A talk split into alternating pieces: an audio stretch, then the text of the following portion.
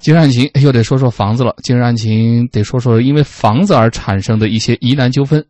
呃，北京市西城区呢是北京市的老城区，辖区内的房屋交易都以二手房为主，二手房买卖合同纠纷占到了房屋买卖合同纠纷的八成左右。这类纠纷受到政策的影响明显，涉案标的额大，案件事实也较为复杂。北京西城法院今天通报了对近年来此类案件的审理情况，总结出所谓十大类风险房。一起来听听看记者的报道。马先生为孩子上学想购买学区房，中介公司业务员从网上找到西城区一所重点小学以往的招生简章。马先生看后以高于同地区均价百分之十六的价格购买了涉案房屋。可是后来他一打听，这套房子不属于招生简章上的划片房屋，就起诉到法院，要求中介公司赔偿差价损失、退还服务费。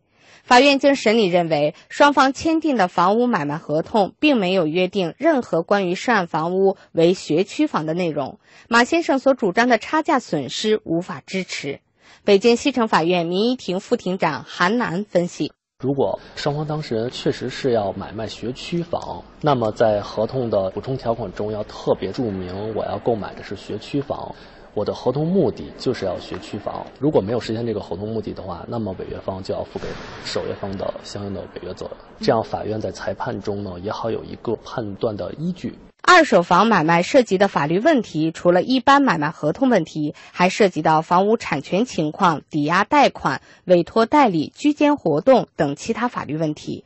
即以享受教育资源为购买目的的户籍迁移、学区房等政策性问题。西城法院民一庭庭长郭允燕提示：在选择房屋的时候，看看这房屋是不是有抵押，是不是有抵债的，是不是共有的，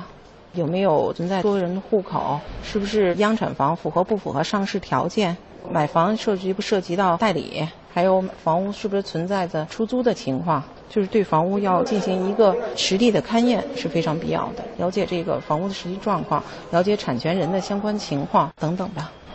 有人说，为什么有这么多的有关二手房买卖的纠纷？一方面呢，是因为房子太贵了。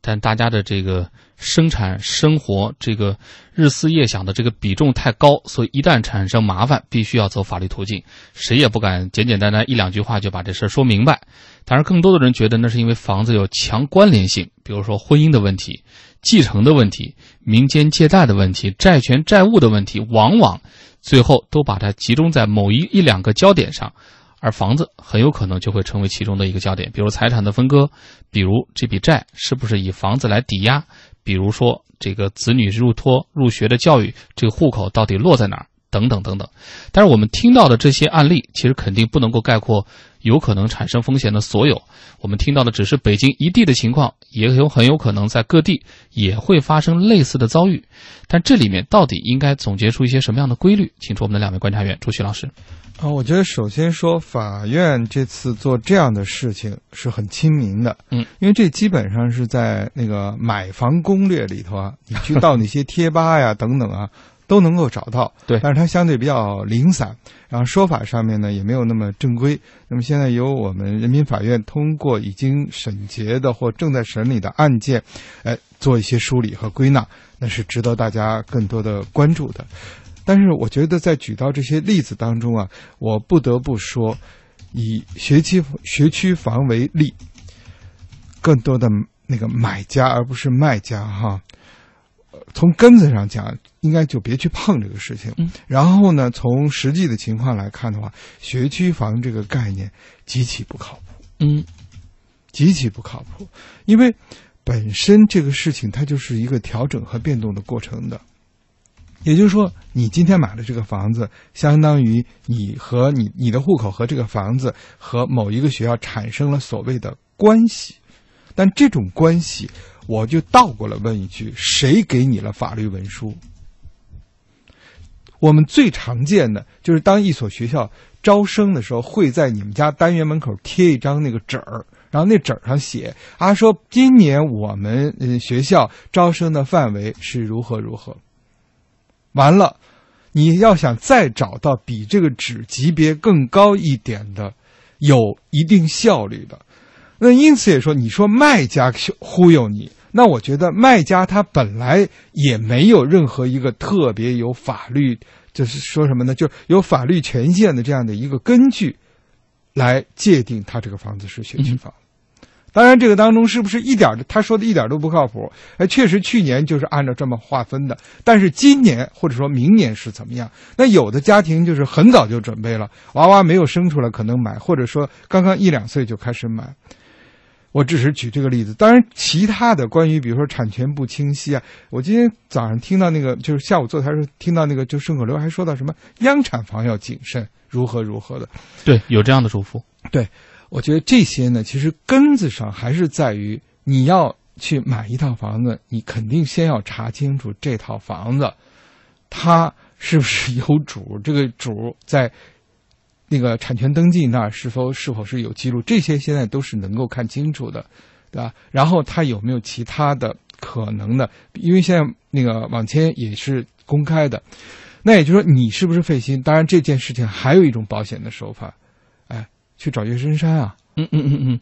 对吧？其实您当然的是专业律师，哎，你要花了这笔钱，那你的风险又要降低了。否则的话，即使你把顺口溜背得再好，也保不齐。你可能猪油蒙心，被人家价格一忽悠，或者说什么什么某某概念一忽悠，你就跟着跑了。嗯，呃，朱毅老师这个提醒很有必要哈，但是我个人呢，倒也非常的理解，就是那些买学区房的一些朋友，为什么呢？呃，就像朱毅老师说到的，可能你说从这一栋换到这一栋，到底有没有那个必要，本身是要打上问号的。但是有些朋友他可能是一种跨区域的选择。比如说从大兴他搬到西城，为什么呢？相对来说，无论划到哪个学校，他觉得西城的小学总会要好一些吧，是吧？他会有这种所谓的感觉，这是第一。第二呢，就是在实际的案例当中，可能会遭遇到的情况真的是千差万别。就比如说那种多户口，我自己就曾经听到过啊，从事这个行当的这个房产律师给我讲过，经手过的一些很奇葩的案例，就是一个房子里面可能这个落户的人都不止十个八个，嗯，但是最后在买卖的过程当中，但你说你房主你要承诺把你的户口迁出来，房主说最后产生纠纷了，房主说我迁出来了呀，但他迁不迁出来跟我没关系啊，你去找他去，那买房的人说我钱给你了呀，就最后就变成了一个类似于三角债，但孩子上学你又不能等啊，这落户的时间它是有时效的呀，等等，就类似于这样的这些情况，除了提醒之外，大家从这个案例里面还能够看出些什么？我们再请季老师说说。我觉得在买房子的这个过程中间，哈，就是其实它的专业性是很强的，中间的坑特别多。嗯，所以在买的过程中间，我这一次里头听的就是说，有人竟然不实地去看，他就敢买房子，我真是觉得这这也真是挺奇葩的。豪气，嗯，就是豪气十足。他是他凭什么就相信这个呢？还有一个就是关于这个这个，这每一套房子，当你去买看上它之后，要从从多个方面去，第一个，它到底是一个什么样的性质的产权？它到底是七十年的、五十年的、三十年的，还是多少年的？这是它的一个产权。第二就是说，如果你要是说它是学区房，你就一定要查询清楚这个房子本身。你如果要买它是学区房，你要到相应的部门去查清它到底是不是划片划在里头了。话说回来了，真的就是它今天划片划在这里头，明天有可能从这片里头出来。嗯，你还得自己找到一个托底的。所以这个东西就是你要要要要考虑清楚，这是一个。第四第第还有一个就是你刚刚所说这个户口，这个户口啊，其实就是。应该在合同中间专门的注明，专门的注明，为什么呢？就是因为这个确实有的，尤其是老的房子，有的一一个房子上面拖十七八口人的我都见过，八九口人的。但是正常情况下，户主不在这儿了的话，这个房子在他的名已经不在他名下了，这个户应该整个都取消。嗯。但是呢，问题就在于这个人他就是每个人他要把自己的户口再清出去，他都有一个过程。就是他要把它清到他能够落户的位置，这个中间就很费劲了。所以在选择，就是如果你真的要买一个要在这儿一定要落户的，你就要看清楚了，他这个这个户口本上到底有多少个人，然后从这个户中间迁什么，就是能不能确保在规定时间内把这个户迁走。这个你你要就是就算你到法院去说我怎么怎么样，这中间其实你是耽误了很多时间和精力的。还有一个就是，我觉得这个在这个过程中间，其实中介是有着不可推卸的责任。我为什么现在大家都知道中介费？其实尤其在北京、北上广深这样的城市，如果中介费按照百分之二来计算的话，因为你一套房子都是好几百万，百分之二都是什么？都是十几二十万的中介费给。那你成交这么一套，你赚那么多钱，什么事儿不干？我觉得我我们对于我们的中介这个相应的这个中介机构，它的服务以及它应该做到一个什么？应该有一个相应的更为明确和明确的一个规范。像这个中间他提到说，他跟中介就没有签这个合同，这个合同中间没有规定这是一个学区房。我觉得他真的就是这个中介在这个过程中间其实是起了很坏的作用。其实相应的，尤其是现在的中介费又都是由买方来支付的。那你在这个过程中间，买方他对于这个房子的认知肯定不如这个房东房东多呀。所以中介他在中间他不能光拿钱不办事儿，甚至是帮着房东一起做一些不是特别光彩的事情。我觉得对于。中介也应该相应的采取一些措施。嗯，